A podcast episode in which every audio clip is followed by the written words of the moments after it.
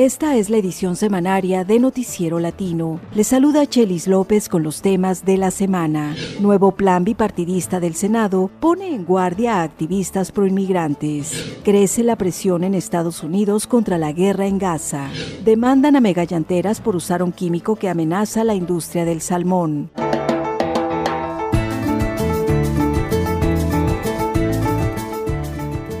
Todo indica que las negociaciones bipartidistas a puerta cerrada para destrabar la ayuda militar a cambio de severas restricciones migratorias están avanzando en el Senado federal. Sin embargo, activistas proinmigrantes declararon que la Casa Blanca parece dispuesta a ceder ante los republicanos por razones electorales e hicieron un llamado a los demócratas a frenar la aprobación de propuestas radicales y extremas. Con los detalles desde la ciudad de Washington, José López Zamorano.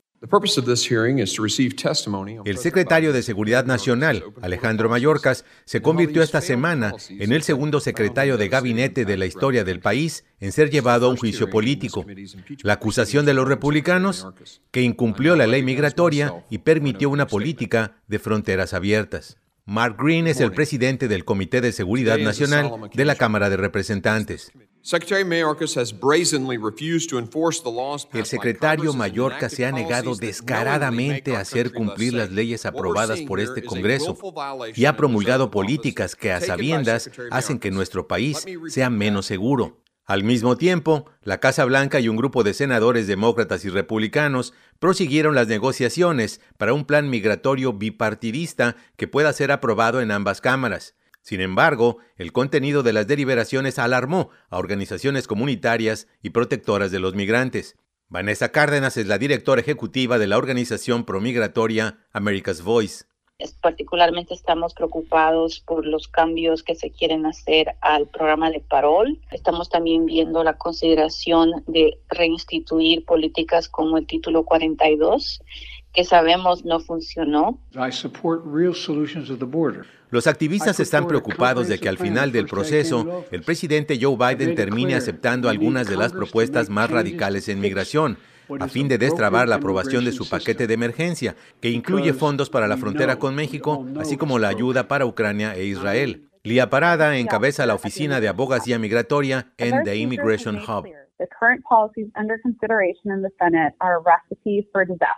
Las actuales políticas consideradas en el Senado son una receta para el desastre. Son cambios permanentes a las políticas migratorias que pueden tener consecuencias devastadoras para nuestro sistema migratorio.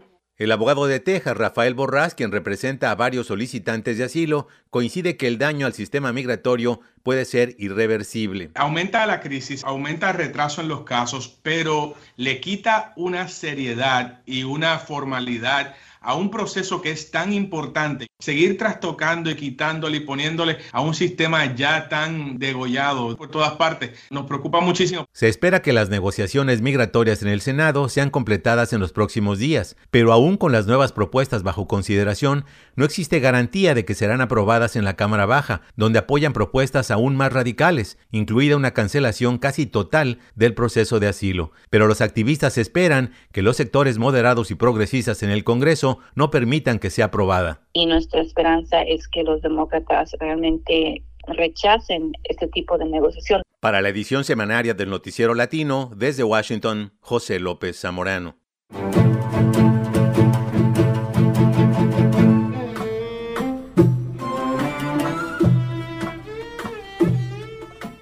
Al cumplirse tres meses de la escalada bélica en la franja de Gaza, la posibilidad de la paz se esfuma. Sin embargo, las protestas y la exigencia de un cese al fuego continúan en Estados Unidos y en todo el planeta. Sudáfrica, junto a otras naciones, demandó por genocidio al gobierno israelí ante la Corte Internacional de la Haya. Con la ayuda de activistas judío-americanos, Gerardo Guzmán nos describe la presión para terminar con el conflicto.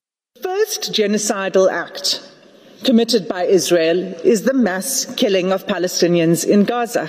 En la Corte Internacional en La Haya, Sudáfrica acusó a Israel de cometer un genocidio contra los palestinos en Gaza. In violation of Article 2A of the Genocide Convention. Adila Hassim es una de las abogadas sudafricanas. All of these acts todos estos actos individual y colectivamente forman un calculado patrón de conducta de Israel indicando un acto de intento genocida. En respuesta, el premier Benjamin Netanyahu aseguró que esta guerra es contra Hamas, no contra el pueblo palestino. Sin embargo, continúan los bombardeos y ataques indiscriminados en Gaza. Más de 23.500 palestinos han muerto, en su mayoría civiles. La violencia se debe de cesar ya. El analista político judío-americano Larry Klitman opina que la intransigencia de ambas partes ha complicado más el conflicto. Pero el gobierno de Israel y creo que también el gobierno de Hamas, por su lado, han mostrado un extremismo en su forma de gobernar que no ha servido a ninguno de los dos pueblos. Para Medea Benjamin, activista judío estadounidense, el alto al fuego se ve distante si Israel cuenta con el apoyo incondicional de Estados Unidos. La gran mayoría de los congresistas, demócratas o republicanos, están a favor de mandar más dinero a Israel. Mientras tanto, las protestas siguen en espacios públicos y privados, en calles y oficinas gubernamentales. Hasta en el arranque de campaña de reelección de Joe Biden en Carolina del Sur. Estamos viendo al eh, nivel global la fuerza del pueblo que está manifestando su opinión en una forma muy abierta, muy grande. Pese a las represiones, pese a las acusaciones de ser antisemitas, las movilizaciones se fortalecen y no se van a dejar amedrentar, señala la pacifista Medea Benjamin. Yo quiero dar coraje, quiero dar inspiración a la gente que tienen que sumarse a las protestas para mostrar que no vamos a caer en esa trampa y que vamos a seguir con más fuerza todavía. Para la edición semanaria de Noticiero Latino, Gerardo Guzmán.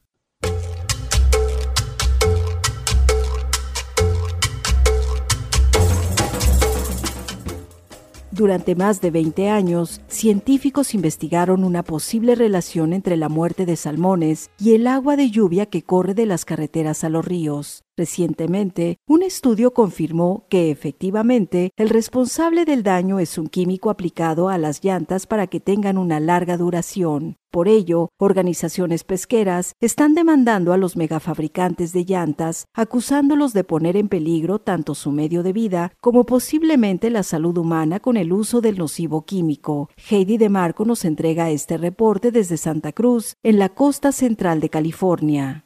Tim un pescador de 37 años, nativo de Santa Cruz, da mantenimiento a su barco pesquero. Dice que normalmente lo ayudan tres o cuatro personas, pero este año cancelaron la pesca de salmón y él mismo se las ve duras para sobrevivir. Con sus ahorros está pagando la hipoteca de su casa Espera que en un par de meses el Estado lo pueda ayudar.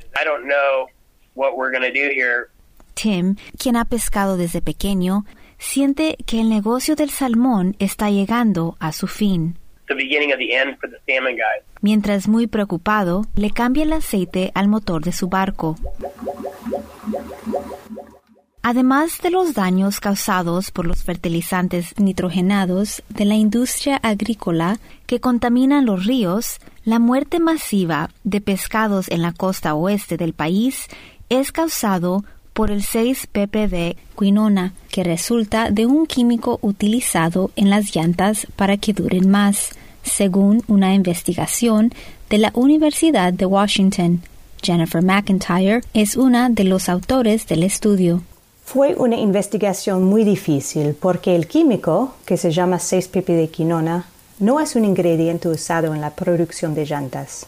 En vez, 6-ppd-quinona es un producto de transformación del químico 6-ppd, que se usa en llantas para proteger contra el daño causado por el gas ozono.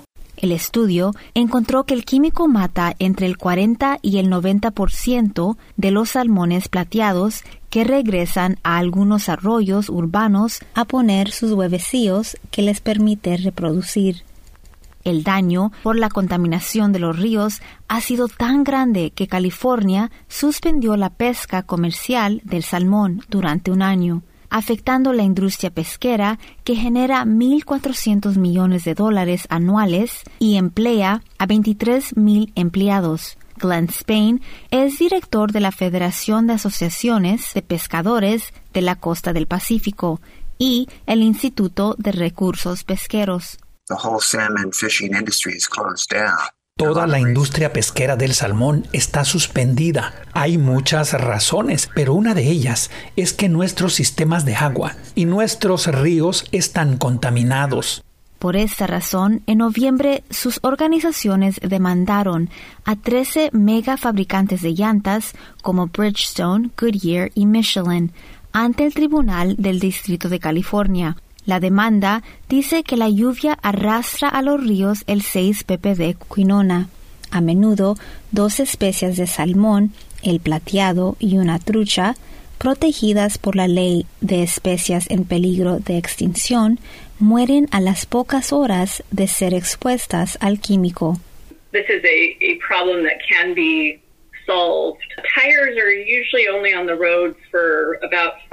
Esto puede evitarse en cinco años si los fabricantes de llantas, cuya vida dura cinco años, dejan de usar mañana mismo el 6 ppd, dice Elizabeth Forsyth, abogada de Earth Justice, un bufete de abogados ambientales quien encabeza la demanda. In five years, you would no longer have the extent of the problem that you have today. La Asociación de Fabricantes de Llantas de los Estados Unidos respondió mediante un comunicado publicado el 3 de noviembre. Aseguran estar coordinando con la Agencia de Protección Ambiental para identificar una alternativa al cuestionado químico 6-PPD. La investigadora Jennifer McIntyre participa en la investigación. Yo y otros estamos trabajando para descubrir si hay una química alternativa a 6-PPD que es mucho menos tóxica para la vida acuática. Por su parte, la abogada Elizabeth dice que esa alternativa es urgente. Porque en la última década, la industria del pescado ha sufrido inmensamente por la drástica reducción de los salmones y el químico que usan en las llantas es parte importante del problema que afecta la vida de los pescadores. Pero el 6-PPD quinona no solo afecta a los peces, sino también a los humanos, dice la científica Jennifer. Ya sabemos que el químico se encuentra en nuestros cuerpos en nuestra sangre y orina, que quiere decir que probablemente se encuentra en todos nuestros órganos. Por eso, siguen estudiando los posibles efectos del químico a largo plazo, concluye la investigadora de la Universidad de Washington, Jennifer McIntyre. Todavía no hay estudios de los efectos en humanos, pero lo que vemos en ratones sugiere que puede haber problemas con varios órganos después de exposición prolongada. Para la edición semanaria de Noticiero Latino desde Santa Cruz, en la costa central de California, Heidi de Marco.